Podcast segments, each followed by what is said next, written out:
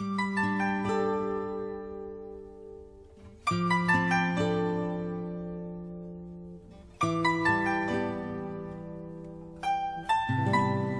马拉雅的朋友，大家好！熟读唐诗三百首，不会吟诗也会吟。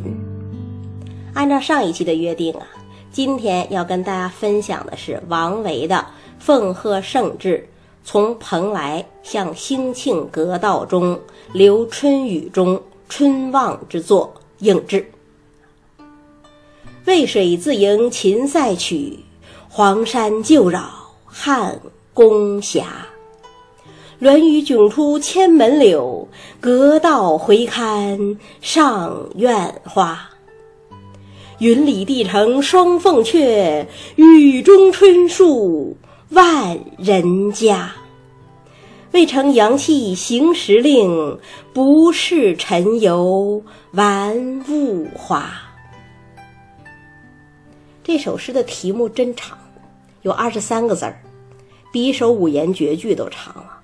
既然这么特别，咱们就先讲讲诗题吧。奉贺圣至，从蓬莱向兴庆阁道中，留春雨中，春望之作应制。怎么看这个题目呢？这个题目啊，其实分三部分。奉贺圣至是一部分，从蓬莱向兴庆阁道中，留春雨中，春望之作。是一部分，应制又是一部分。那在这三部分里头，首先要看哪部分呢？首先看的应该是最后两个字“应制”，因为这代表着一类诗，就叫应制诗，其实就是奉皇帝命令而写的诗。这类诗啊，在中国古代数量很大，立意大体上都是要送圣啊。那看完结尾，再看开头。开头是奉贺圣制，什么意思呢？所谓圣制，又叫御制，就是皇帝自己写的诗。那奉贺圣制就是奉皇帝命令，贺皇帝御制的诗。那皇帝那首御制诗叫什么题目呢？就是中间的那部分，从蓬莱向兴庆阁道中，留春雨中，春望之作。这个题目也很长啊，其实还可以再分三段来理解。第一段，从蓬莱向兴庆阁道中，这是在讲地点呢。皇帝写诗的时候人在哪儿啊？在从蓬莱宫走向兴庆宫的阁道中。蓬莱宫其实就是大明宫啊，也就是唐朝三大内之一的东内，在长安城的东北边。大明宫始建于唐太宗朝，本来是给太上皇唐高祖修建的避暑宫殿。后来呢，唐高宗的时候大规模扩建，建成之后，唐高宗呢就从太极宫搬到了大明宫，从此东内大明宫也就取代了北内太极宫，成为唐王朝的政治中心了。那兴庆宫又是怎么回事呢？兴庆宫啊，号称南内。在长安城的东南部，本来是唐玄宗李隆基做藩王的时候他的王府所在地，当时还叫兴庆坊。那唐玄宗由藩王成了皇帝，兴庆坊也就进行了大规模的建制。到开元十六年，正式成了唐玄宗的听政之所，号称南内。那阁道又是怎么回事呢？本来唐朝不是只有一个太极宫吗？啊！但是唐高宗呢扩建了大明宫，唐玄宗又扩建了兴庆宫，三大内之间总有往来，特别是大明宫和兴庆宫之间往来还非常频繁。那一个皇帝在长安城里头往来穿梭，这多扎眼，多不安全呐！怎么办呢？到开元二十三年，就修了一条从大明宫。直通兴庆宫的空中走廊，有点像现在的过街天桥，就称为阁道。当然，修的时候已经是开元盛世了嘛，皇帝该办的大事儿都办得差不多了，有比较多的休息时间了，所以呢，这个阁道又一路往南修，一直修到游览圣地曲江。那这样一来，皇帝无论是在两宫之间巡游，还是到风景名胜地游览，就都有了专门通道。从蓬莱向兴庆阁道中，这是第一段，讲写诗的地点。那第二段，留春雨中，这是讲了一个意外事件。皇帝从蓬莱宫往兴庆宫走的时候啊，本来并没有下雨，但是呢，走着走着，忽然下起雨来了，车驾就被截在了雨中，这也就成了此次君臣唱和的背景。那第三段，春望之作，车驾被滞留在春雨中。干点什么好呢？就在阁道上居高临下的看看长安城吧。一看之下，唐玄宗诗兴大发，马上写了一首诗，就叫《从蓬莱向兴庆阁道中留春雨中春望之作》。那写完之后呢，余兴未尽呐，又让身边侍从的大臣唱和。那王维是侍从人员之一。于是就有了这首奉贺圣旨，从蓬莱向兴庆阁道中留春雨中春望之作应制。这样的诗怎么写呢？看王维的吧。首联儿：渭水自迎秦塞曲，黄山旧绕汉宫峡。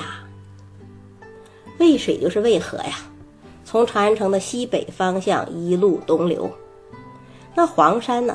它不是今天安徽省的黄山，而是黄鹿山，在陕西省的兴平市，也在长安城的西北方向。那诗题不是春望吗？阁道是在长安城的东边啊，所以诗人自然而然就从东向西放眼望去。那他看到了什么呢？他看到的是渭水曲折，萦绕着秦朝的关塞。看到的是黄山斜倚，环抱着汉朝的宫殿。大家要知道啊，秦朝的咸阳宫和汉朝的长安城都在唐朝长安城的西边，所以呢，放眼西望，确实会看到黄山渭水、秦宫汉阙，这就给整个春望提供了一个广阔的视角。但这只是其一，那其二。也是更重要的是什么呀？秦塞汉宫，这又是一个多么壮阔的历史背景啊！唐朝人回首往事啊，最喜欢的就是强秦和雄汉了，所以王昌龄才会说“秦时明月汉时关，万里长征人未还”。李白也才会说“秦娥梦断秦楼月”。又会说西风残照汉家陵阙。那王维在阁道之中放眼望去，不仅看到了雄壮的山河，更看到了历史的沉重烽烟，时空交错，看得大，想得深，所以首联啊就非常有气象。那再看颔联论语迥出千门柳，阁道回看上苑花。你看上一联是远看，这一联呢就是回看。回看什么地方啊？回看来时的路啊。诗人不是和皇帝一起从大明宫往兴庆宫走吗？因为阁道是架在空中的，所以从阁道往大明宫方向看过去，一道道宫门，一行行垂柳，就有如列队一般，由近及远，尽收眼底呀。这是鸾宇迥出千门柳。那阁道回看上苑花呢？从阁道回望。远方上院里一片繁花，如锦似霞呀。花和柳相对，这就是春天呐。柳是一列，这是纵向的景观；而花呢，是一片，这又是横向的景观。这样一横一纵，柳绿桃红，真是看不尽的春色呀。那远望写了。回望也写了，接下来该写什么呢？颈联儿也是最漂亮的一联出来了。云里帝城双凤阙，雨中春树万人家。这是怎么望啊？这是四望啊！看长安城的全景，那四望也得有个焦点呢。焦点在哪儿呢？云雾缭绕，广阔的长安城里，一般的建筑都变得模糊起来。只有宫门前一对高高的凤阙昂然挺立，好像要凌空飞起，这是何等壮观呐！那再往周围望去，春雨茫茫，万家团聚，一株株春树尽情享受着雨水滋润，又显得格外生机勃勃。那题目不是“留春雨中春望”吗？现在点春雨了呀，在细密的雨帘之下，凤阙、春树和人家交相辉映。高出的是凤阙，平面的是春树和人家。上一联儿是一纵一横，这一联儿就是一上一下了，真是一幅立体的春雨长安图啊！春光无限，气象万千。个人觉得呀，古往今来写长安城的诗，没有比这更漂亮的。那咱们再往深里想一层，凤阙代表着什么呀？代表皇帝呀，皇帝昂然挺立，何等雄伟。那人家代表什么呀？代表百姓啊，春树接受着雨水的滋润。正如人民享受着皇安的滋润一样，正因为有上天的雨露和皇帝的恩泽，长安城才能这样美好繁盛。这才是凤阙和人家相对的真正含义呀！这不是简单的景色描写，这已经在送圣了。但是呢，送的那么自然，那么含蓄，让人看着很舒服。那远望、回望、四望都望过了，题目中的两宫、阁道、春雨也都点足了，怎么收尾呢？看尾联吧：“未成阳气行时令，不是晨游玩物华。”阳气就是春气呀，行时令呢是按照季节的变换来安排相应的工作。晨游呢，则是取天子譬如北辰的意思，代表皇帝出游。那这两句话加在一起是什么意思呀？虽然春色醉人，但是呢，皇帝这次从大明宫到兴庆宫的出游，可不是为了玩赏春色，而是为了顺应阳气、顺天时而行时令。这正是在履行皇帝的职责呀。那为什么要截到这两句呢？这就是应制诗的要求了。我们前面说过，应制诗的主题就是颂圣。你无论写什么，最后都要回到皇帝身上来，要歌颂皇帝。即使皇帝没做什么伟大的事儿，你也要帮他找出伟大的意义。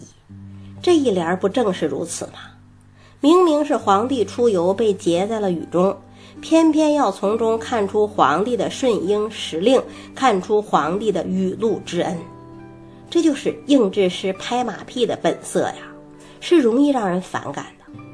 但幸好呢，王维是大诗人，又是大画家，在他的构图与构思之下呀，一幅既美好又壮阔的长安图卷真的呈现在我们面前。这图卷是如此的润泽，就沐浴在春天的细雨中，也沐浴在盛世的光辉里。有了这样的铺垫，我们几乎愿意承认，这个皇帝和这个城市和这个时代都已融为一体，让人迷恋而又让人赞叹。这就是王维的本事。再读一遍。渭水自盈秦塞曲，黄山旧扰汉宫霞。鸾宇迥出千门柳，阁道回看上苑花。云里帝城双凤阙，雨中春树万人家。未成阳气行时令，不是尘游玩物华。那既然讲王维，又说到了大明宫，下一期咱们就沿着这个思路走，和大家分享一首王维写大明宫的诗，贺。假设人早朝大明宫之作。